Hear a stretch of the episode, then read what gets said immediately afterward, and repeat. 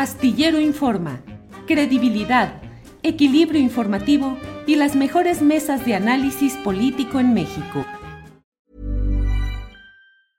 I'm Sandra, and I'm just the professional your small business was looking for. But you didn't hire me because you didn't use LinkedIn jobs. LinkedIn has professionals you can't find anywhere else, including those who aren't actively looking for a new job but might be open to the perfect role, like me. In a given month, over 70% of LinkedIn users don't visit other leading job sites. So if you're not looking on LinkedIn, you'll miss out on great candidates like Sandra. Start hiring professionals like a professional. Post your free job on linkedin.com/people today. Ready to pop the question? The jewelers at BlueNile.com have got sparkle down to a science with beautiful lab-grown diamonds worthy of your most brilliant moments. Their lab-grown diamonds are independently graded and guaranteed identical to natural diamonds, and they're ready to ship to your door. Go to BlueNile.com and use promo code LISTEN to get $50 off your purchase of $500 or more. That's code LISTEN at BlueNile.com for $50 off. BlueNile.com code LISTEN. Astillero Informa, credibilidad, equilibrio informativo y las mejores mesas de análisis político en México. A la mesa de periodistas donde ya está don Arnoldo Cuellar. Buenas tardes, Arnoldo. Hola Julio, ¿qué tal? Qué gusto, como siempre. Y Arturo Rodríguez. y a Perdón. Arturo- Y a los compañeros Temuris y Arturo. Saludos. Gracias, Híjole. Arturo. Buenas tardes. Buenas tardes, me agarraron echando humo, perdón. Sí, sí, sí, bueno, de todo se vale. Ya podrías estar en una terraza en el Hunan o el Hunan, ahí sin problema, puedes estar fumando, comiendo comidita china, Arturo. No, hombre, si a veces no trae uno para amanecer, que va a andar en esos lugares tan pomadosos. Para los tacos de la esquina. Temuris, buenas tardes. Hola, hola, hola, Julio, Arturo, Arnaldo. Un, gusto, como siempre.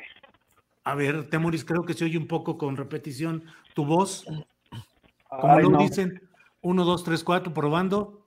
A ver, uno, dos, tres. ¿sí? ¿Se, se oye bien? ¿Se oye mejor? Eh, no sé, cortado. No, un poco cortado y un poco metálico. no sabes, sabes. A lo mejor, a lo mejor es cuestión de. No, no se te oye ahora nada. Eh, Hay de estar haciendo el ajuste, es que a veces con los, con los inalámbricos se genera cierto... sí. Bueno, creo que nos. A ver, eh, nombre, apellido y generales, Temoris. A ver. So- Son audífonos chinos, los regalan Bueno, en pues sí, son chinos. Así está el abarrote. Arturo Rodríguez, ¿cómo te gusta la comida china, Arturo? Fíjate que no, no, no soy, este, tengo, creo que tengo cierto prejuicio por tanta cosa que luego se difunde. Sí, de veras. Sí, sí, sí, auténticamente batallo para, para entrarle. Ajá. Este, no has, Y- estado en no has estado un día en Mexicali o en Tijuana donde se come la mejor comida china de México. no, no. Y barata. Sí, No. sí, sí. Este, oye, pero, pero, pues, eh, muy polémico el video, ¿no? Sí, sí, sí, sí, sí. ¿Qué viste? ¿Qué nos opinas? ¿Qué nos comentas sobre ese episodio de las fotografías y lo visto ahí en este restaurante de lujo de comida china, Arturo? Pues, pues mira, Julio, este, yo creo que hay un consenso más o menos generalizado en que las imágenes difundidas por Lourdes Mendoza eh, generan una, no por ella, sino ni por las imágenes en sí, sino por el hecho de que esta persona, eh, que bueno, pues eh, ciertamente tiene una posición de testigo colaborador, eh, pero también de delitos probados, eh, es decir, eh, es el que pues directamente recibió sobornos de la empresa Odebrecht eh, y que aparentemente ha venido acusando a una serie de personas sobre pues otros sobornos y, situaciones de corrupción que se dieron el sexenio pasado, ande tan campante en un restaurante de lujo con sus amistades tan influyentes y tan importantes eh, eh, por el dinero que tienen en, la eh, sociedad mexicana, departiendo ahí amenamente sin mayor consecuencia por lo que ha hecho en el pasado. Y creo que entre las posiciones que yo he escuchado, pues la del presidente López Obrador me parece que es clara, un asunto de, que puede ser y puede estar dentro de la legalidad, pero que es definitivamente inmoral, dada su circunstancia. Y también una serie de implicaciones colaterales en la medida en la que Lourdes Mendoza, quien ha sido señalada por el propio Lozoya por haber recibido como soborno una bolsa Chanel, un asunto, creo que ya lo había comentado yo por acá, eh, y cómo ella demuestra que, pues no, no se daban las condiciones de, modo, tiempo y lugar, eh, particularmente porque la tienda que con mucha precisión describe Lozoya haber ido a, comprarle el bolso por órdenes de Videgaray, eh, pues no existía. Y además entiendo que este tipo de bolsos, por, por su costo, por su eh, pues confección y eh, tienen un cierto registro de venta que tampoco se actualizó con el contraste a la declaración de Lozoya. Entonces lo demanda por daño moral, algo que me parece pues muy pertinente cuando alguien es señalado de manera injusta y, al momento de la comparecencia, Lozoya eh, argumenta que no puede ir a ese juicio por daño moral que eh, estaba haciendo, eh, citándosele por la defensa y por, el juez del caso civil encausado por, activado por Lourdes, y, que no puede ir porque está en arraigo y de repente pues eh, aparece en este restaurante Lourdes que pues dadas las condiciones que vemos precedentes, eh, pues no es nada dejada, se lanzó y evidenció una realidad que me parece eh, ya hasta el propio Morena hoy en la Cámara de Diputados pues consideró como un mensaje de impunidad y yo creo que ese es el mensaje que da y que pone en entredicho no obstante la defensa que el presidente hace de, y, el voto de confianza que le vuelve a otorgar al fiscal Gers Pues ponen entredicho a la Fiscalía General de la República y los procedimientos en un asunto en el que en definitiva pues no han logrado mayor avance. Gracias, Arturo Rodríguez. Temoris Greco. Temoris, ¿te gusta la comida china? sí, me encanta. Sí, Temoris, tú eres el trotamundos aquí de, de, esta mesa. Tú has viajado, has conocido, has comido, pues de todo, de montones de cosas. ¿Qué otra cocina en especial te gusta de lo mucho que has probado a lo largo de tus viajes por quién sabe cuántos países en los que has andado, Temoris? Pues mira, yo, yo, yo, quería hablar, hablar sobre los soya, pero ya que dices esto, no, no, hablemos sobre la olla. No. bueno, yo creo... Eh, la, es el pretexto para hablar de, de los soya, nomás es el pretexto, sí. La, la comida de, del, del, Mediterráneo Oriental, o sea, de, de Líbano, Siria, eh, eh, Turquía me, encanta. Yo creo que es de las que más me gustan, ¿no? Es lo que llaman mesde, que tienes pues un, pues, te, dan a probar de muchos platitos eh, y, es, es, muy disfrutable con, con, con o con, o con uso o, Eso, Se está devolviendo el sonido, yo creo que tienes prendido ahí algún en la computadora. No, porque también hace gato pasó, pero no, no debería, no, no veo por qué. O alguno de los, a ver, este, sí, tú fuiste a, Arnoldo. Ah, ok, Arnoldo ya ah, lo. Ah, vale, ah, vale. Ah. E, era el eje Guanajuato-Coahuila que está contra vosotros, Temoris. Siempre, siempre, sí. siempre en, en, contra de los del norte, norte, norte. Así es. Adelante, Temoris, por favor. Este, Oye, no, entonces no es así. La, toda esa comida que, que comparten y que además tiene raíces milenarias, ¿no? Eh, es, una, es una zona que siempre ha tenido un enorme tránsito entre, entre África, eh, Asia y, Europa, y todo eso ha ido dejando, ha, ido constituyendo estas comidas, eh, e, estas cocinas muy sofisticadas que son, que, que comparten muchos trazos, y es lo que más me gusta, yo creo.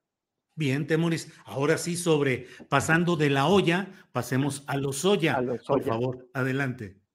Pues mira, yo, yo, estaba pensando, o sea, ¿quién, quién manda aquí? O sea, manda el, fiscal Gers Manero, mandan los jueces o manda Lozoya.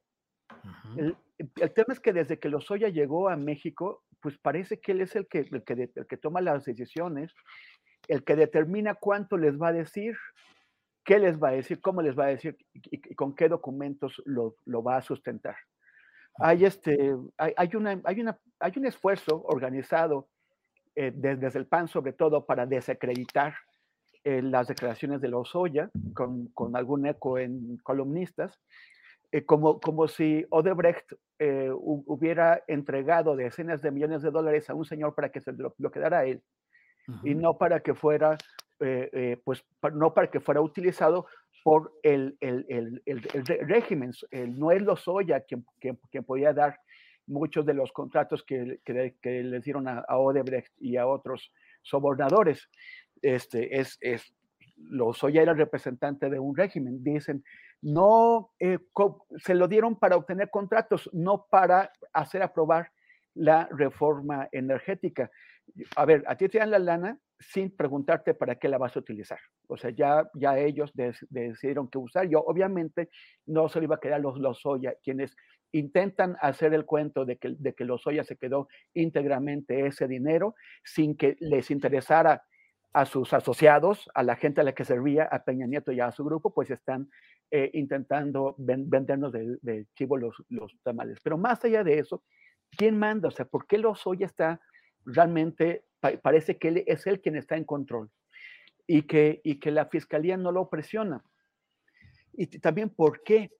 O sea, ¿por qué el fiscal Gers Manero eh, sigue en esta actitud de, no sustentar con, fuerza, con, con solidez, los, los, lo que está filtrando a la sociedad de lo que ha dicho los, los, los, ¿no?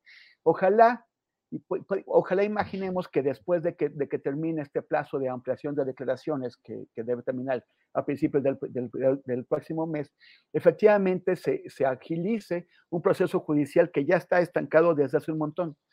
Pero mientras tanto también podemos pensar en que lo que están haciendo es ver de qué forma protegen el pacto de impunidad. los, los pactos de impunidad son muy complicados de sostener, son como, son como suéteres de estambre cuando de pronto se te rompe un, un, hilito del suéter de estambre y tú lo jalas, se, te empieza a ir todo el suéter. Y, em, y, empiezas a soltar más cosas de lo que eh, realmente quisieras eh, enseñar. Lo que, lo que haces cuando ves un hilito es pues, ver de qué forma eh, lo puedes ahí amarrar, pero es difícil amarrarlo. Y, y siempre se, te acaba soltando y se, y se, y se te va el suéter pues es, es como lo que pasa, ellos dicen, oye, eh, si, ¿hasta dónde vamos a permitir que las declaraciones y la información que presente Lozoya eh, fluya? ¿De qué, ¿De qué lado lo, lo, vamos a agarrar? Porque es tan central lo que hicieron en la, en, la corrupción del sistema político mexicano y, y, de, y del régimen de Peña Nieto, que va a afectar a muchas más personas y muchos más sectores o amenaza con, con afectar de lo que ellos quieren. O sea, da la, da la impresión de que se están dando tiempo para tratar de, de limitar el impacto de esto. Eh, y, y, es, va a ser seguramente insatisfactorio. Mira lo que está pasando con Rosario Robles. O sea, eh, hay tantas cosas por donde podrían eh, sujetar a, o sea, o indiciar, imputar a, a Rosario Robles, pero, pero han, lo han intentado limitar a algunos aspectos, con lo cual amenaza con que de pronto esta señora va a salir de, de la cárcel. El, el, problema es el pacto de impunidad. Y Alejandro Gerges Manero, o sea, por más que les moleste a muchos eh, personas que, eh, es un señor del pacto de impunidad, ¿qué creen que, que hizo Gers Manero cuando fue secretario de Seguridad Pública de Vicente Fox? Eh, luchar por la justicia, combatir a los malos. ¿Qué recuerdan que hizo entonces? Es un señor del pacto de impunidad y no va a hacer nada que atente contra la integridad general del pacto. Va a tratar de limitar el alcance de lo que pase eh, en, estos, en este escándalo. Gracias, Temoris. Don Arnoldo Cuellar, veo, eh, ya escuché, ya adelantó usted que sí es un degustador de la cocina gourmet de comida china. Sí, yo, sí, a mí me gusta mucho. Pero hay, hay comida china muy barata y muy rica que no, no hay por qué ir al Hunan a pagar esas cantidades estratosféricas, a menos que seas los soya, ¿no? O, que seas este, sus acompañantes, entiendo que haya gentes de, de, mucha prosapia. Por ejemplo, me llama la atención el reportaje que se publica hoy de Raúl Olmos en varios medios con la trama del mezcal, porque en la mesa entiendo que estaba la hija del dueño de Tequila Cuervo, ¿no? Sí. a lo mejor hay ahí un enredo alcohólico también interesante. Yo creo que, que pues esto hiere de muerte a la bandera esencial y, más básica y, y, más exitosa del presidente de la República, Andrés Manuel López Obrador, que era luchar de frente contra la corrupción y limpiar las escaleras de abajo para arriba, ¿no? ¿Cuál es la función elemental de la justicia en una sociedad? No, no, no es corregir a la humanidad, como pretende López Obrador. La función de la justicia es mostrar que no hay impunidad y que quien se sale de las reglas del juego puede sufrir una sanción. Y para eso necesitas que quien se haya salido previamente haya sufrido las consecuencias de eso, de acuerdo a las leyes que nosotros mismos nos hemos dado, ¿no? Y el mensaje que, que manda Lozoya es que si robas suficiente dinero, puedes negociar incluso tus procesos, ¿no? Yo creo que Lozoya es un factor muy importante en el manejo de la corrupción del sexenio Enrique Peña Nieto, porque primero le permitió llegar a la presidencia de la República bajo un esquema diferente al, tradicional de, de, pedir dinero a los gobernadores y comprometerse demasiado, aunque de todas maneras lo hicieron pero el dinero que vino de fuera, de los contratos a futuro de Odebrecht, y esto le, dio un gran margen de maniobra a Enrique Peña Nieto y a su equipo, y ya por supuesto a Videgaray, etcétera, ¿no? Y luego el premio fue Pemex, y en Pemex iba a operar no solamente el pago de los favores recibidos a través de los contratos, sino todos los negocios colaterales que permitía la paraestatal. Y uno de ellos era el huachicol. Y no me refiero al del marro en Guanajuato, me refiero al que, al que surge cuando se maneja toda la paraestatal, ¿no?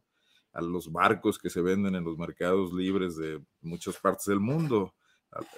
Y, al que sale por las puertas principales, de la mano también del sindicato de Romero de Champs. ahí había un, un, nido fundamental de corrupción, de esa que tiene a los mexicanos profundamente ofendidos y que los hizo volcarse a votar por quien les prometió que eso iba a concluir. Y hoy vemos la administración de ese tema y lo vemos de la peor manera. O sea, ya, ya no voy a repetir lo que han dicho mis colegas de Gertz Manero, que creo que, no creo que sea una decepción. Creo que la decepción es López Obrador, porque él lo puso ahí y porque a Gertz Manero nadie le conocía, eh, como ya lo mencionó bien Temoris, una, una labor destacadísima. Eh, eh, digo, sí ha pasado por el pantano, sí ha evitado mancharse demasiado, pero tampoco ha reformado ni transformado nada. y, bueno, a mí me queda claro que si Gertz Manero puede mantener la Fiscalía General de la República como la mantiene, con eh, la mayoría de los cuadros provenientes de administraciones anteriores, de la de Calderón, de la de Peña Nieto, incluso de la de Fox, lo puede hacer porque el presidente lo deja, porque en otras cosas le hace caso al presidente. Y la autonomía se maneja políticamente. Y entonces esto que ocurre de Rosario Robles, esto que ocurre de, de Lozoya, pues debe tener eh, un ritmo político. También, que lo hemos visto, como lo vimos con las acusaciones contra Anaya, que, digo, yo no digo, es, probablemente Anaya entró en esa trama, no me queda ninguna duda, pero la manera de abordarlo lo ha politizado de inicio y le ha dado a Anaya la posibilidad de relanzarse como un mártir de una justicia eh, partidizada, ¿no? Eh, o sea, todo mal. Y, con Rosario sabemos las cuitas que ha tenido siempre Andrés Manuel López Obrador. Y entonces el, la frase esa de que no, lo suyo no es la venganza, pues ahí se quiebra un poco. Pero además, en esa parte en particular, ya con esto concluyo, me, me parece que nadie ha cuestionado seriamente al presidente y no lo han cuestionado porque, porque nadie se está fijando realmente en lo que está diciendo. Eh, las críticas van por otro lado, las críticas pretenden destruir su popularidad, eh, echarle en cara su falsedad, etcétera, pero no discutir en serio la estructura de su pensamiento. Y creo que López Obrador comete un grave error, y esto lo dijo en su toma de posesión, o sea que hemos tenido tres largos años para entrar a ese debate, al confundir el papel del Estado con su rol como individuo al frente del Estado. Nadie le está hablando de su problema personal con nadie, ni de, ni de, la venganza, como en el caso de un juez o de un presidente de poder judicial, etcétera, de un propio fiscal, que es aquí algo también que está muy en duda, que García ha manejado por cuestiones personales la fiscalía. Eh, pues no, no estábamos discutiendo eso, estábamos discutiendo la posibilidad de que el Estado mexicano viviera por fin una institucionalidad que lo orientara a combatir su lacra permanente que ha sido la corrupción. Claro. Y no veo que ahí hemos avanzado ni medio centímetro. Gracias, Arnoldo Cuellar. Eh, Arturo Rodríguez, pues más allá de todos estos incidentes de comida china o no, y de las fotos, de la autoría eh, de Lourdes Mendoza, la columnista, periodista, o de otra persona, más allá de todo, bueno, eh, una pregunta es, bueno, ¿y qué pasa finalmente con toda esa carga de enorme corrupción que durante todos estos tres años se ha insistido en que fueron el signo distintivo de Enrique Peña Nieto y de Luis Videgaray? Finalmente intocados hasta este momento, Arturo. Sí, me parece que eh, uno de los, o sea, el objetivo de Gers Manero me parecía muy claro en un principio y de algún modo lo dejó ver en su, en su oportunidad, eh, al menos lo deslizó, fue que todos los casos de corrupción condujeran finalmente a Peña y naturalmente a Videgaray.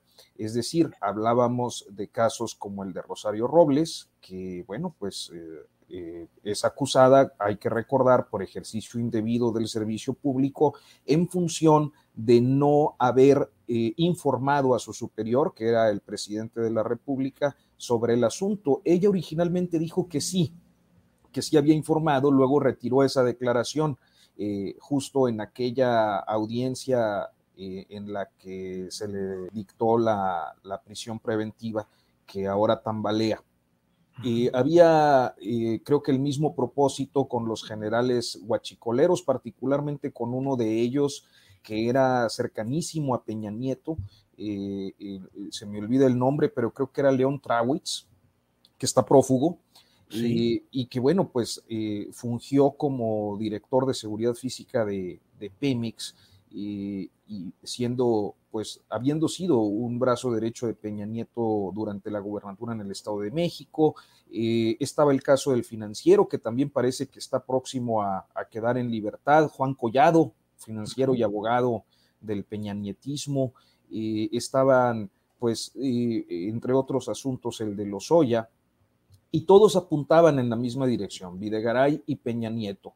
El problema, creo que por una parte, pues sí, eh, se eh, refleja una falta de eh, procesos exhaustivos en la integración de las carpetas, se incurre en muchos casos en condiciones poco eficaces procedimentalmente. Eh, en función de declaraciones de testigos, como en el caso de, de Emilio Lozoya. Eh, y creo que eh, si bien es cierto, hay una responsabilidad política del fiscal Gersmanero, eh, también me parece que refleja la, el poco profesionalismo, la improvisación en muchos casos y posiblemente esto, eh, pues nos, eh, digo, lo digo porque ha sido la experiencia histórica, posiblemente errores en la integración deliberados por eh, los agentes que forman parte de los equipos de investigación.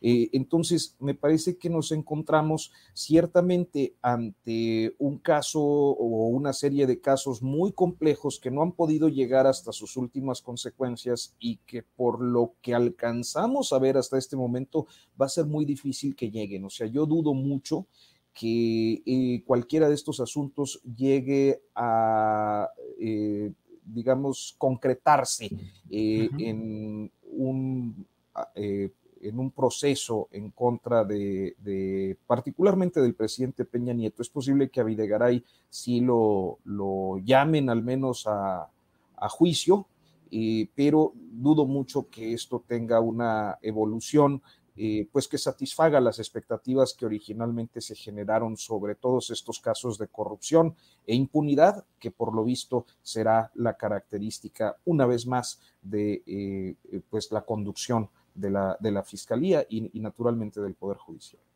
Gracias, Arturo. Temoris Greco, ¿será que no se puede llegar a fondo en el ejercicio de la justicia, las consignaciones penales, el eventual encarcelamiento de personajes del más grande poder? Pienso particularmente en Carlos Salinas de Gortari y Enrique Peña Nieto, porque eso implicaría riesgos de gobernabilidad para un sistema que todavía sigue teniendo muchos enlaces y muchos puntos de conexión delicados con esos poderes. Es decir, la pregunta es, ¿la llamada cuarta transformación realmente podrá tocar estos poderes, hacer justicia o por gobernabilidad y proyecto nomás no se puede? El, el problema es que si no lo puede hacer, pues entonces no es una cuarta transformación. O sea, ahí, ahí está el dilema. Para que pueda avanzar esa cuarta transformación, necesita del concurso de algunos de los poderes que la propia transformación tiene que destruir o tiene que neutralizar. Y, y ahí está el problema. O sea, ¿por qué tienes a la magia del poder metida en todos lados? O sea, ¿por qué, por qué los, los, los, grandes núcleos? Si tienes a esos empresarios, a Gustavo de Hoyos y a todos esos empresarios de medio pelo organizando y, y mangoneando y, eh, eh, tirándoles de las orejas a los líderes de, a, los líderes de la, de la oposición. Pero la, la, la, auténtica oligarquía, la auténtica mafia del poder, sigue estando como siempre asociada al poder político. Eh, todos los, los, grandes empresarios forman parte de un consejo asesor del presidente que uno tiene que preguntar, ¿quién eligió a esos grandes empresarios para estar tan cerca del oído del, del presidente? O sea, ¿qué, cuál, ¿cuál es la, la figura democrática que dice que un señor por tener muchísimo dinero debe formar parte de un consejo de señores con mucho dinero que eh, eh, tienen influencia sobre las decisiones que toma el presidente. O si no, ¿para qué tiene? Si no tienen influencia, entonces ¿para qué tiene un consejo asesor? Uh -huh. O sea, ahí el, el, son, son, son, los límites de, de, los, de, los, de los proyectos. O sea, las, las otras tres transformaciones pudieron realmente voltear de arriba para abajo el país porque fueron transformaciones que acabaron con todo lo que había antes. O sea, la, la independencia, pues con el régimen colonial. Los, los, liberales se enfrentaron a muerte con los conservadores y con, y con, con, con la iglesia. Fueron varios uh -huh. años de guerra en, en, los 50 y 60 del, del 19, antes de que, de, que, de que pudieran instalarse. Y la revolución también acabó con todo lo que había. Esta transformación, ¿de qué manera podría tener un alcance similar al de las tres transformaciones anteriores si tiene que asociarse con los poderes que, con, con, los poderes de facto, con los poderes que están ahí, con los poderes que, que, se han beneficiado de todo lo que ha habido durante los regímenes del PRI y del, y del, y del, y del PAN. Entonces, como no va a ir tan lejos, o sea, esos son los límites obvios, como no puede ir tan lejos, pues entonces tiene que respetar eh, la mayoría de los pactos no escritos y de las relaciones y balances eh, verticales de poder que, que, que, ha habido. O sea, no, no tiene las posibilidades entonces de hacer una auténtica cuarta transformación. Sí puede sentar bases para que se vaya produciendo a lo largo de varios sexenios y de varias décadas una transformación más o menos de fondo. Recordemos que después de la Segunda Guerra Mundial, la socialdemocracia europea eh, lo, logró instalar las bases de una transformación que a, los conservadores europeos, a la democracia cristiana, les tomó más de tres décadas echar para atrás. O sea, fue hasta que llegó Margaret Thatcher. Durante varias décadas, todos los conservadores estuvieron operando bajo las reglas que había impuesto la, la socialdemocracia, porque eso era lo que tocaba en ese momento. Ahora, Des, eh, y, y, ahí es cuando entró el, neoliberalismo en los años 70 y 80. Ahora se está intentando revertir lo que hizo este liberalismo, pero son procesos de, largo plazo y a lo más que puede eh, eh, aspirar esta cuarta transformación es a, cambiar algunas de, las bases del, del neoliberalismo para que eventualmente vaya cediendo eh, el lugar a otra cosa, pero no más. Cosmética, remozamiento más que transformación profunda, Temoris?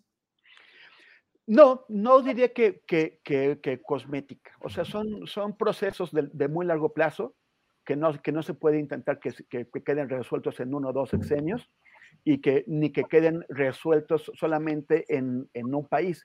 México es parte de, un sistema económico mucho más grande. El neoliberalismo está, en cuestión en Estados Unidos y, en Europa y hay eh, grandes dinámicas históricas que apuntan a un cambio dentro del sistema capitalista. O sea, la, aspiración a, transformar o a, dar por muerto al capitalismo e imponer el, eh, comunismo o el, socialismo, pues se enfrentaba con el problema de que hacerlo era una decisión humana, cuando en realidad todos los sistemas económicos han ido sucesivamente desarrollándose más allá de las intenciones de, unos pensadores o del movimiento político y social. Entonces, lo que, lo que estamos viendo ahora es yo creo que sí, un, un, cambio de época, pero un cambio de, de época con alcances limitados. Y, y, un cambio de época que también tendrá que tener en cuenta que es el propio capitalismo el que ha propiciado eh, el, el, el, mayor reto que tiene la humanidad en este momento, que es el cambio climático. Bien, gracias, Temoris. Eh, Arnoldo Cuellar, pues estamos hablando de si acaso eh, la suerte judicial que vivan personajes como Carlos Salinas de Gortari y como Enrique Peña Nieto habrán de definir la profundidad y el cumplimiento o incumplimiento de los grandes objetivos de la llamada cuarta transformación. Y el otro tema que platicábamos con Temoris es si acaso por gobernabilidad es preferible no tocar esos eh, cotos de poder que reactivamente podrían desestabilizar el proyecto amplio del presidente López Obrador? Bueno, no es un programa de historia ni de filosofía de la historia, pero creo que ya también abordamos un poco esa tesitura.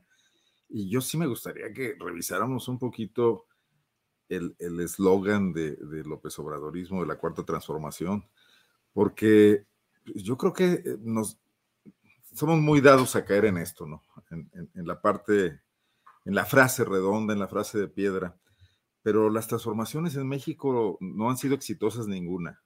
No veo por qué hacer una cuarta si las otras tres han sido fracasos rotundos. Y basta que revisemos mínimamente. O sea, la independencia nos condujo al caos del siglo XIX que nos hizo perder medio país eh, gracias a un hombre fuerte, corrupto como Antonio López de Santana. La reforma nos condujo al porfirismo de forma directa por diversas circunstancias. Fue un liberal, un partidario de la, constitución liberal, quien estableció esa dictadura. Y luego eh, la revolución nos condujo al PRI, a la institucionalización de la revolución vía la corrupción y el reparto de prebendas y el control corporativo de la sociedad. Bueno, no hay nada ahí para tomar eh, un ejemplo y para pretender darle una continuidad a eso. Eh, y además, bueno, pues la cuarta transformación parte de, de, una victoria electoral, contundente sí, pero no más allá. Y las victorias electorales no dan para mucho. Las victorias electorales de inmediato tienen que dar paso a gobiernos que den resultados. Yo creo que un primer problema del presidente López Obrador es haber fallado en el enfoque, no haberse enfocado. O sea, no se puede al mismo tiempo intentar cuatro megaproyectos, y también intentar combatir la corrupción y también intentar construir un partido político y también intentar recomponer eh, muchas de las de los rezagos que mantiene este país en, términos políticos, sociales, de desigualdad, etcétera, así en abstracto, con un discurso únicamente, ¿no? Yo creo que tenía que haberse concentrado por táctica.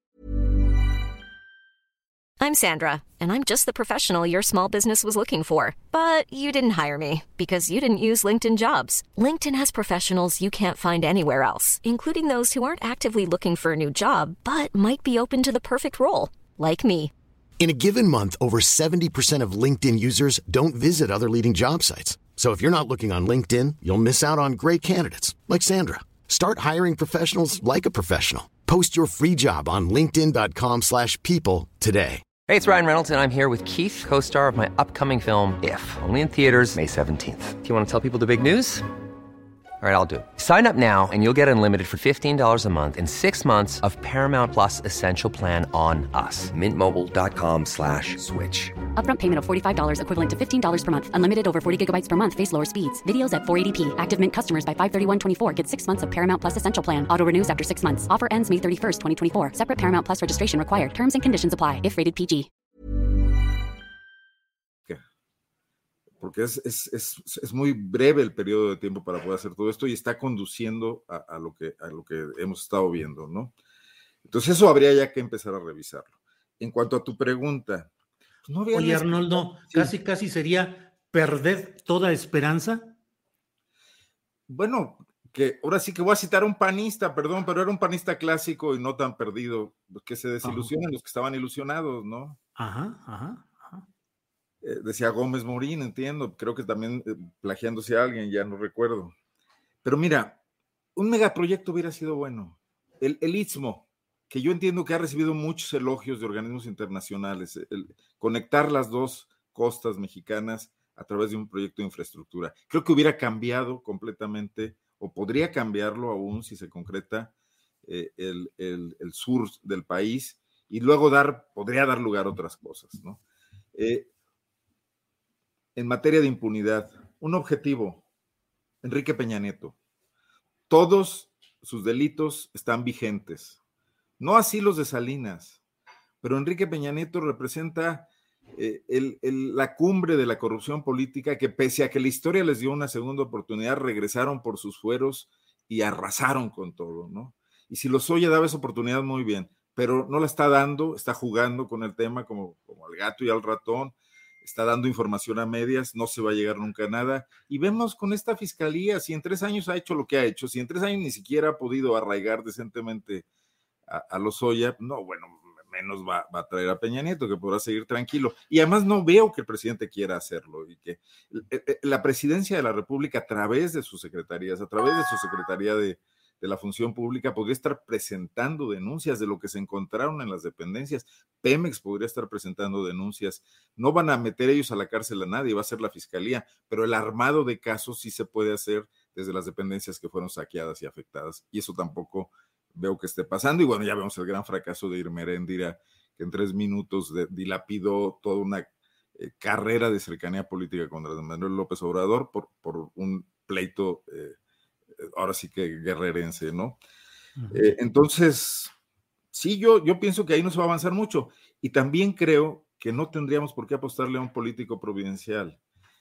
Yo no me arrepiento de, de, mi voto y creo que hacía falta una sacudida. Veo que hasta ahorita lo más importante que ha hecho López Obrador, y parece que no es tan voluntario ni tan premeditado, es una consecuencia colateral, es haber desmantelado el pacto corrupto de los partidos políticos que nos tenía sometidos desde, desde la época, yo creo que del foxismo. Otra transición fallida, otra transformación que no condujo a nada productivo, ¿no? Uh -huh. Y que les obliga a esos partidos a rehacerse. Eso me parece bien. ¿Cómo se rehagan? Bueno, pues eh, dependerá de ellos, pero tampoco estamos dispuestos, y en general me refiero a la sociedad mexicana, a aceptarles cualquier cosa como transformación, y se ve en las elecciones recientes, ¿no? Sí. Eh, ya, ya de desmantelar algo, de, de, construir algo, es un avance importante, ¿no? Uh -huh. tampoco, le, tampoco le podemos encargar al presidente que rehaga el régimen de partidos, ¿verdad? Claro. Gracias, Arnoldo. Eh, Arturo Rodríguez, a mí me llamó mucho la atención la fotografía de ayer en la que en la sala de presidentes del Comité Nacional del PRI, con la galería de fotografías de quienes han presidido ese partido en sus tres uh, versiones históricas, en el PRI, en la, en la sede del PRI, eh, hayan concurrido eh, Claudio X González, Gustavo de Hoyos, eh, los dirigentes de lo que queda del PRD, que ya anda queriendo cambiar de nombre y de logotipo, como si cambiar de etiqueta, cambiar el contenido de algún producto. pero bueno, están en eso.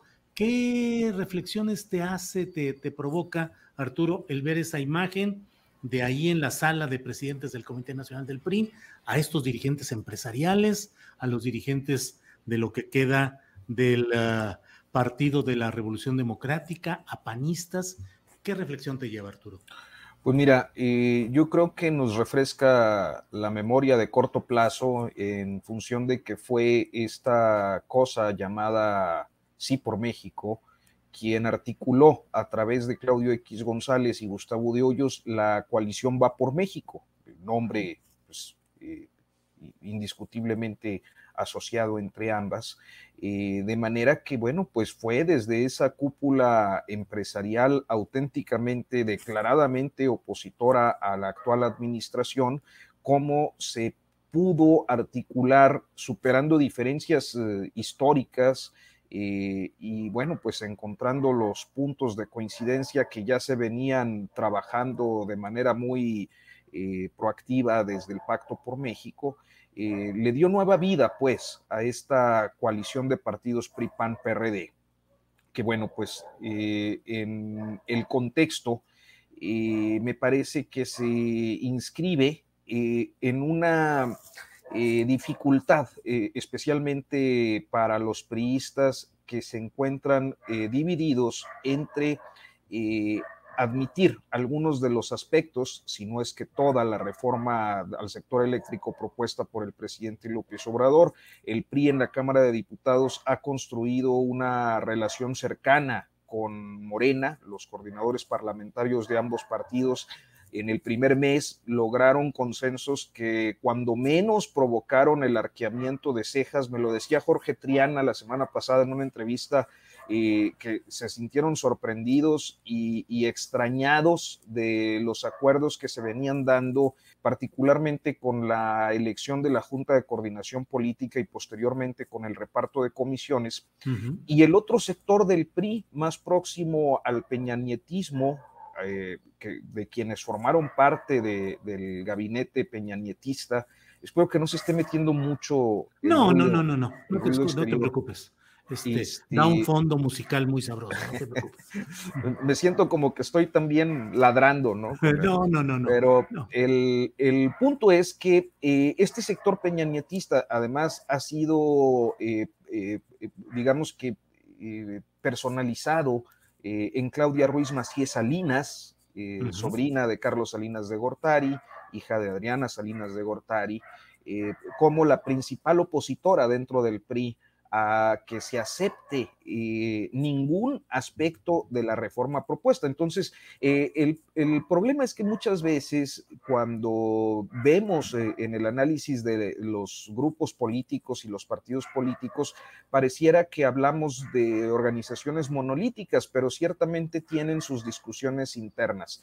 Y mientras unos están a favor de revisar diferentes aspectos de la reforma, eh, pues otros están totalmente cerrados y dispuestos, como ya lo anticipó Miguel Ángel Osorio Chong, a votar en el bloque o con el bloque opositor. Así que la reforma eléctrica está provocando diferentes eh, eh, pues posiciones al interior de los, de los partidos políticos. Para el PRD debe ser muy difícil. no, no para sus dirigentes, que bueno, los conocemos por su facilidad o su proclividad para para pactar, eh, pero sí para algunas personalidades que pudieron tener alguna cierta formación de izquierda y que durante muchos años estuvieron eh, en la lógica nacionalista y, de rechazo a, las políticas neoliberales eh, estar ahorita pues legitimando absolutamente todo lo del bloque opositor. Y mientras estas discusiones se están dando al interior de los partidos políticos, llegan estos mandamases, estos señores del dinero, a recordarles de dónde viene la coalición y hacia dónde se tiene que mover la coalición.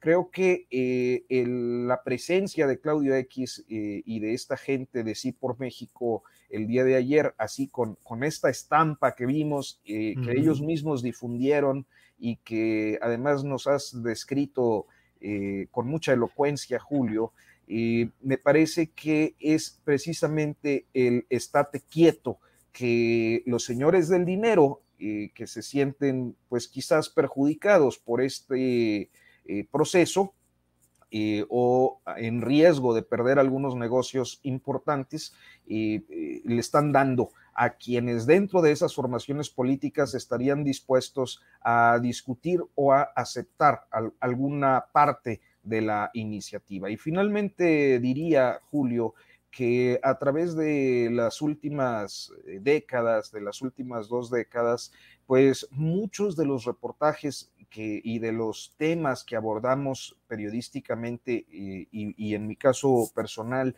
pues tenían que ver justo con esos excesos y con esa corrupción de, de las políticas neoliberales que hoy eh, vemos tambalear. Ciertamente el reto es enorme, o sea, puede tener costos muy importantes, pero ante lo que estamos es ante las dos visiones de país que eh, en estos momentos eh, pues se colocan en dos grandes polos. Aquella que procura atenuar, porque tampoco me parece que sea una reforma del todo anti eh, empresarial y completamente monopolizadora, como dicen sus críticos, y eh, aquellos que declaradamente están hablando de la apertura total eh, a la inversión privada en el sector eléctrico. Y me parece que estas dos formas de ver el país pues son las que han entrado en una contradicción tremenda en la que yo espero que podamos tener la capacidad periodísticamente para poder aterrizar los debates al eh, pues mayor número de personas porque ciertamente son temas muy complejos los que se están discutiendo, pero que tienen como eh, eh, objeto primero y último el ver el sector eléctrico por una parte como un servicio público y por la otra como un negocio. Claro. Arturo, muchas gracias. Em, Temoris Greco, sobre este tema, ¿cuáles son tus consideraciones? Sobre todo, me parece, si nos eh, preguntamos un poco cuál es exactamente el poder de los grupos empresariales. No concibo cómo partidos formales, el PRI, el PRD, sea lo que sea, el PAN, aceptan reunirse públicamente en una instalación partidista con los jefes empresariales. No digo que no lo pudieran hacer en otro momento y en otro contexto, pero abiertamente como someter la agenda partidista a la influencia de dos jefes empresariales, no sé qué opines, Temoris. Sí, esas, esas imágenes me, parecen muy fuertes. Hemos sabido que siempre los, grupos empresariales han tenido una, una, influencia y han entrado en reuniones con el poder político y hay pues muchas fotos, pero nunca tan claras, ¿no? O sea, nunca tan claras como cuando eh, estos mismos dirigentes empresariales eh, sentaron a los partidos para crear Va por México. O sea, los partidos no, no se ponen de acuerdo y tienen que venir los patrones a decirles, a ver, este, ustedes no se mandan solos y aquí orden, júntense y trabajen juntos. Y, e, eso lo, hicieron el año pasado y lo, vuelven a hacer, eh, pues porque los empleados se ponen díscolos, ¿no? no se ponen de acuerdo, andan cada quien por su lado. Los empleados se ponen díscolos. Sí, o sea, es que el, tema es que estas reuniones dejan, o sea, cosas que son cosas que ya sabíamos, por las fotos eh, lo, lo instalan claramente ante la vista de la sociedad, quiénes mandan y quiénes son los empleados. y, es, y, es como una pérdida de voluntad de, la simulación. Y ellos ah. esperan que con esto eh, la, gente crea que sí representan una alternativa de cambio a estos líderes de la oposición. es, o sea, es que no están cuidando las formas. Y, si algo sabía, por ejemplo, hacer el PRI antes, era cuidar las formas, ¿no? Eh, el Peña Nieto era, era un señor de cuidar las formas, ¿no? Bueno, eso les está valiendo. Y, pero el tema también es, aquí el, el, más dísculo de los tres empleados es el PRI, porque, porque es el que está coqueteando con otros. Pero también yo, yo me pregunto, ¿cuántos bofetones, cuántos zapes va a aguantar el PRI? O sea, con el tema de la reforma eléctrica, primero llegó a darle sus apes el PAN. los, a tratarlo como, como, como socio menor, como alguien. Luego le, da sus apes López Obrador, que les exige definiciones. Y luego le dan los apes los patrones. Entonces, puros apes al partido que, que, es, este, que ya pronto va a cumplir 100 años que, ha dominado a México tanto tiempo, que hasta hace unos días tenía 12 gobernaturas y ahora tiene cuatro, pero que todavía tiene aspiraciones. Son los mismos dirigentes que controlaron el país por muchísimo tiempo. Esos no se han ido. Eh, eh, Alito, eh, alguna vez estuve en un festival de, cine en Campeche, fue su secretario de Cultura, y me sorprendió cómo el secretario de Cultura, al, clausurar ese festival, se refería, decía, y aquí el gobernador, este festival se hizo porque el gobernador Alejandro Moreno lo quiso, y que no quede duda, en Campeche nada se mueve si el gobernador Alejandro Moreno no lo quiere. O sea, con unas formas y estilos y prepotencia que, han seguido muy arraigados en ese PRI. Entonces también cuántos zapes van a, van a aguantar. Eh, todavía necesitamos ver qué, declaraciones hacen los priistas después de esta reunión, a ver qué, a qué compromisos o qué compromisos asumen o, si reivindican su derecho a hacer sus consultas durante 45 días antes de, tomar una, una, posición, pero yo creo que, no están ellos, o sea, en, su disposición interna, en su ánimo, no están para que lo sigan agarrando a zapes. Mm.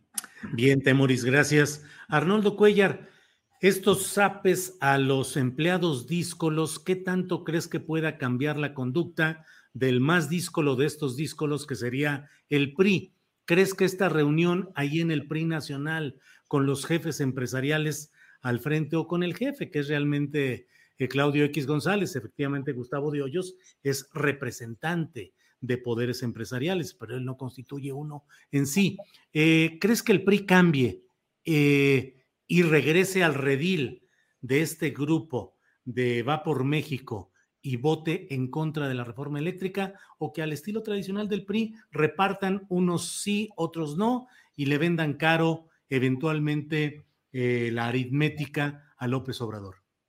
Bueno, pues es que no, no, se, no se hace política solo con selfies, ¿no? Las selfies importan a veces, son, son, son significativas y pueden alentar mucho algo del debate público. Para selfie, la de Lourdes Mendoza, esa creo que sí fue buena, ¿eh? Eh, sí, pues nomás de todo el impacto que tuvo. Le faltó aparecer a ella. Pero, a ver, eh, eh, Alito Moreno está sujeto, pues también a acuerdos políticos de otro nivel, sobre todo por parte de José y Alejandro Murat. E, e, es, parte fundamental de su, de su, base política con la que ha logrado mantener algo unido a ese PRI. La otra, pues, es Moreira yo creo que ahorita sale a dar la cara y da discursos y mantiene ahí y se, y se queda con los cambios, porque sí, mete diputados aquí y allá, y en Guanajuato puso hasta un magistrado pactado con el gobernador, es una magistrada, perdón, en el Poder Judicial. Pero la gran decisión se va a tomar en otro nivel, ¿no? Y yo creo que esto va a partir un poco al PRI, o mucho, o, o más de lo que ya está. Yo me imagino, ¿fue en Insurgentes Norte la reunión, Julio? Sí, fue en Insurgentes Norte, en, el edificio del Comité Nacional del PRI. Me imagino que en una de las pocas salas que se mantienen funcionales, porque entiendo que, ya no pagan ni la luz en ese edificio, ¿no? Así las prerrogativas han bajado mucho y los recursos también que provenían de otros lados. Entonces, eh, pues no, no, no va a servir esta foto de, este pobre muchacho, eh, el dirigente empresarial, ¿cómo se llama? Claudio X González. No, no, el otro, el otro. Eh, Gustavo Diollos. Gustavo Diollos. Que Gustavo Diollos debe estar recibiendo telefonazos todos los días del Diablo Fernández de Nuevo pues León, ¿no? oye, pues te, te, estamos pagando para que hagas tu chamba y los partidos andan jalando cada uno por su cuenta. Se han metido a la política esta partidista por primera vez. Su fortaleza era cabildear en los congresos para eh, favorecer sus, sus negocios con leyes a modo, ¿no? Este, este tipo, bueno, y así sacaron muchas de las reformas, pero en las reformas había otro tipo de lubricante, porque estaban los españoles, que son esos, esos sí son corruptores de, las grandes ligas, ¿no? Y lo lograron hacerlo con Calderón, como lo lograron hacer con Felipe González en su momento y con muchos gobiernos españoles, con Aznar. Pero yo no veo que esto cambie nada de lo que definitivamente vaya a pasar en medio de los pactos profundos que están teniendo lugar y que sin duda en el PRI hay corrientes para una y otra cuestión. O sea, lo mencionaba muy bien Arturo, quienes quieren defender la reforma porque, porque la diseñaron, porque así, así planearon ellos el país y así se beneficiaron, y quienes creen que también ya les toca eh, su espacio, como puede ser los Murat, ¿no? Sí, los Murat que ahí van, es la, es la franja gananciosa de todo este proceso de acercamiento de una parte del prismo con Palacio Nacional. Es evidente ahí. La no nos olvidemos de la grilla hidalguense, donde la esposa de Moreira, Carolina Villano, quiere ser candidata, pero de una alianza, donde también Xochitl Galvez quiere. Y creo que también ahí todo eso está metido en esa sopa de dominó. Sí, así es, Arnoldo. Pues a ver si no le salen mulas ahorcadas a ver si no sale ese dominó con algunos problemas. Son las 2 de la tarde con 57 minutos. Para quienes nos siguen en esta mesa de periodismo, les recuerdo que enseguida vamos a estar Adriana Buentello y un servidor comentando y eh, relatando algunas de las noticias más importantes del día. Pues estamos ya en el tramo final, Arturo, que solemos decir que es para poner postrecitos sobre la mesa, aunque a veces no son tan, tan dulces, a veces son amargos, pero en este tramo final ¿Qué quisieras agregar, Arturo? Híjole, pues me da pena, Julio, pero con pena y todo. Échale, échale. Este, me voy a aventar el comercial. Sí, este, viene. primero decir que eh, pues me dio mucho gusto, estuve el fin de semana eh, en, la Feria Internacional del Libro del Zócalo, eh, muy concurrida, ciertamente con protocolos de sana, digo, de protocolos sanitarios, ¿no? Al menos los más elementales, pero fue auténticamente un gusto volver a ver eh, una feria de libro en activo después de un año de cancelaciones, y eh, volver a encontrar con, eh, encontrarme con público, con lectores y aprovechar pues para decir que el día de mañana tenemos la presentación del primer libro, del primer título del sello editorial Notas sin Pauta, se llama Los peores vecinos del mundo, que ya generosamente la autora Bonne Lara eh, ha sido entrevistada por ti, Julio, cosa que apreciamos muchísimo y que, bueno, pues tenemos ahí eh, la presentación a las 5 de la tarde, tanto del sello editorial como de eh, el primer título, Los peores vecinos del mundo. Va a ser en, en la sala, en el foro Enrique González Rojo. Tenemos de padrino a, Paco Ignacio Taibo, eh, que pues además es para mí un padrino de lujo, eh, y, pues además se lo aprecio muchísimo, se lo valoro mucho. Entonces, pues que estaremos ahí en, el Zócalo Capitalino.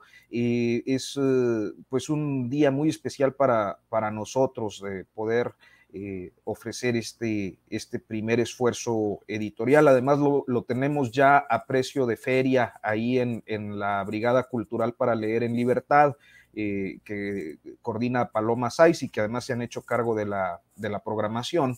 Eh, tienen un stand donde ya está a la venta el libro a un precio pues bastante accesible con descuentazo. Así que, este, pues dicho lo anterior, les agradezco, te agradezco, Julio, la eh, oportunidad de platicar aquí. Y bueno, pues perdón por el, por el comercial, pero este, pues ando, ya sabes, en estos esfuerzos independientes uno va a todas las que se puede. Bueno, claro, y además, malo que estuviéramos eh, anunciando en este espacio papas fritas o algo así. Estamos hablando de, de un libro, de un esfuerzo cultural, de un esfuerzo editorial, y todo eso es bienvenido. Y además yo aprecio mucho todo tu empuje para sacar adelante tantas cosas en las que estás eh, trabajando en estos momentos, Arturo. Así es que muchas gracias y que les vaya muy bien mañana. Gracias, gracias, Julio.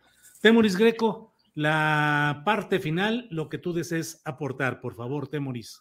Oye, pues yo, yo estoy buscando los, los, micrófonos o, cómo está que, que, el, el, coahuilismo se me, se me adelantó con mi comentario. Yo hasta que también quería conversar sobre, sobre la fil del Zócalo Ah, se me hace que te eh, tiene alambreado ahí Arturo Rodríguez, yo, ¿eh? Yo creo, debe, debe ser amigo de los de Pegasus o, algo así, porque, chécalo, porque estaba, estaba pensando en eso y dije, ah, pero ya, ya ves cómo son los, ya, ya, ves cómo es el, el, coahuilismo, lo conoces demasiado bien, Julio. Pues sí, digo, somos paisanos, Arturo y yo. Adelante, Mauricio. Oye, yo estuve ayer en la Feria del Zócalo este, y, la verdad es que sí está padrísimo, o sea, eh, me, encantó. hicimos la primera presentación presencial, presentación presencial. La primera. De, de, No se mata la verdad, mi libro sobre, sobre el periodismo en México. Ya habíamos hecho varias virtuales y todo, que eh, tienen algunas ventajas, te, te, permiten reunir presentadores que de otra forma sería más difícil, llegar a gente que no les es eh, fácil desplazarse hasta ciertos lugares, pero estuvo bien bonita. La presentación además fue en el, en el, en el foro Antonio Elguera, que de esa forma también pudimos eh, recordar un poco a, Toño, gran caricaturista que, perdimos inesperadamente, eh, muy prematuramente, dolorosamente hace unos meses. Y fue, fue muy, muy, muy, muy bonito el evento, estar con la gente, estar cerca de la gente, que la gente eh, pudiera también eh, eh, aproximarse a este fenómeno del periodismo y la literatura y todo eso. Em, efectivamente, como dice Arturo, los, los protocolos sanitarios están muy vigentes. De hecho, este, es uno de los problemas, porque cada vez, o sea, no, tú no te puedes quedar de un evento a otro. Cada vez que termina un evento, todo el mundo tiene que salirse y limpian todo y luego puedes regresar.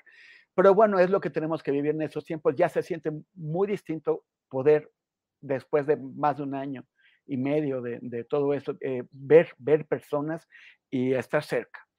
Entonces yo sí les recomiendo que no se pierdan la feria, que vayan al, evento de Notas sin Pauta. Eh, estuvo muy bonito y pues bueno, ojalá. Y para despedirme solamente, eh, invito a seguirme en redes, en Facebook en Instagram, en Twitter, siempre con arroba temoris, este, y en, y en YouTube con temoris greco también. Y pues gracias, gracias. Al contrario, Temoris, muchas gracias. Arnoldo Cuellar, para cerrar, por favor, tu participación y la mesa de esta ocasión. Arnoldo Cuellar, por favor antes de cambiar drásticamente el tema y pasar a cosas que sí no son muy dulces, una felicitación a Arturo por el esfuerzo editorial, por el esfuerzo empresarial también, y decirle que, bueno, pues acá, acá se podrían colocar algunos libros, Arturo, luego me dices qué, hay que hacer, ¿no?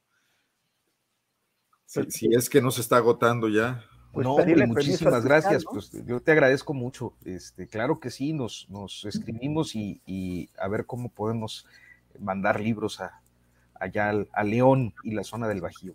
Correcto. Muchas gracias. Por lo menos el mío se está seguro, pero yo creo que algunos otros compañeros estarán interesados también. Excelente. Y desde luego el de Temoris también, que es, ya no es edición nueva, pero, pero de todas maneras habrá que seguirlo moviendo, ¿no? Claro. Eh, luego habrá que hacer No se mate la verdad Guanajuato. Sí, imagínate. madera, ¿eh? Sí, sí, sí. Bueno, pero quiero hablar de un tema rápido. Recordarás, Julio, que eh, te compartimos esta nota y varios otros medios del Kinder al que le cercenaron mil metros cuadrados para vendérselos baratísimos a un empresario amigo del gobernador, un, empresario muy rico, dueño de un edificio inteligente de 13 o 14 pisos en el puerto interior, donde el propio gobernador despacha en oficinas eh, que renta, porque no le gusta mucho ir a Guanajuato al viejo Palacio de Gobierno. Bueno, la nueva alcaldesa de León que tomó posición este domingo ya anunció que abrirá una investigación sobre el tema, que sí queda claro que hay irregularidades. Se, fueron, se fueron muy ligeritos ella y el síndico, que por cierto es un ex dirigente empresarial de carácter independiente, Arturo Sánchez Castellanos, presentaba una denuncia en la Contraloría eh, por este tema eh, en dos vertientes, que el terreno le fue vendido demasiado barato, pero que también se ocultó información al cabildo cuando se logró la decisión de que de, desincorporaran el terreno para venderlo como baldío. Eh, lo cual es una buena noticia sin duda. Son panistas el que se fue y la que llega, pero, pero parece que hay ganas ahí de, limpiar un poco esta situación. Pero surgió otro tema, Julio, que no, no me resisto a comentarlo aquí rápidamente. El alcalde que se fue, Héctor López Santillana, le condonó dos millones de pesos al Club Campestre de León, el club más exclusivo, con su campo de golf de 18 hoyos, argumentando un subsidio de carácter agrícola. Encontraron que ah. como en el club campestre se siembra, pues se siembra pasto. El pasto para el golf. Y hay maquinaria que es la que corta el pasto, pues que cabía y entraba en un supuesto de la ley de ingresos de poder recibir un beneficio como predio agrícola. Eso se supo el ah. día de hoy. O sea que aquí también eh, hay subsidios, pero son para los ricos. En Guanajuato, donde gobierna el PAN hace 30 años y en León también. Nada más comentarlo, seguramente veremos esta nota pronto por ahí. Gracias, Arnoldo. Oye, Arnoldo y, Julio, es que eso me, recordó, como hay subsidios europeos en España para diversas cosas, o sea, para, promover eh, temas agrícolas, eh, unos, o sea, gran parte de esos subsidios se, eh, se han destinado a la, a, la, a, la, a la, duquesa de Alba, que es una de las mujeres más ricas de, España, y además una mujer que acumula tantos títulos nobiliarios que, que, el rey de España tiene que inclinarse ante ella y, no al revés. Entonces, como la pobre señora necesita apoyo, pues gran parte de, de estos fondos estructurales los, los llama se han ido a subsidiar sus, eh, sus tierras y sus, sus, sus, haciendas y sus ranchos, ¿no? O sea, qué fuerte. Pues Anda fuerte todo esto. Bien, pues muchas gracias a los tres, gracias por la oportunidad de estar hoy martes 12 de octubre en esta mesa de periodismo. Así es que, Arturo, muchas gracias y buenas tardes. Gracias, gracias Julio. Eh, muy buenas tardes. Buenas tardes, Arnoldo Temoris. Como siempre, un gusto saludarles. Gracias, gracias, Temoris Greco, y buenas tardes. Pues siempre pasándola muy bien con, con, ustedes tres. Abrazos y saludos eh, también a toda la gente que nos está viendo. Gracias, Arnoldo Cuellar. Gracias. Buenas tardes. Saludos. Que, se reconozca mi enorme esfuerzo de no guanajuatizar la mesa, sino hasta el final. Hasta el final. Eso estuvo muy bien. Perfecto. Pues gracias a los tres y espero vernos el próximo martes. Gracias, buenas tardes. Para que te enteres del próximo noticiero, suscríbete y dale follow en Apple, Spotify, Amazon Music. Imagine the softest sheets you've ever felt. Now imagine them getting even softer over time. That's what you'll feel with Bowl and Branch's organic cotton sheets. In a recent customer survey, 96% replied that Bowl and Branch sheets get softer with every wash. Start getting your best night's sleep in these sheets that get softer and softer for years to come. Try their sheets with a 30-night guarantee. Plus, get 15% off your first order at bowlandbranch.com. Code BUTTERY. Exclusions apply. See site for details. Even when we're on a budget, we still deserve nice things. Quince is a place to scoop up stunning high-end goods for 50 to 80% less than similar brands. They have buttery soft cashmere sweaters starting at $50, luxurious Italian leather bags, and so much more. Plus, Quince only works with factories that use safe, ethical, and responsible manufacturing. Get the high-end goods you'll love without the high price tag with Quince. Go to quince.com/style for free shipping and 365-day returns. Google o donde sea que escuches podcast. Te invitamos a visitar nuestra página julioastillero.com. Para que te enteres del próximo noticiero, suscríbete y dale follow en Apple, Spotify, Amazon Music, Google o donde sea que escuches podcast. Te invitamos a visitar nuestra página julioastillero.com.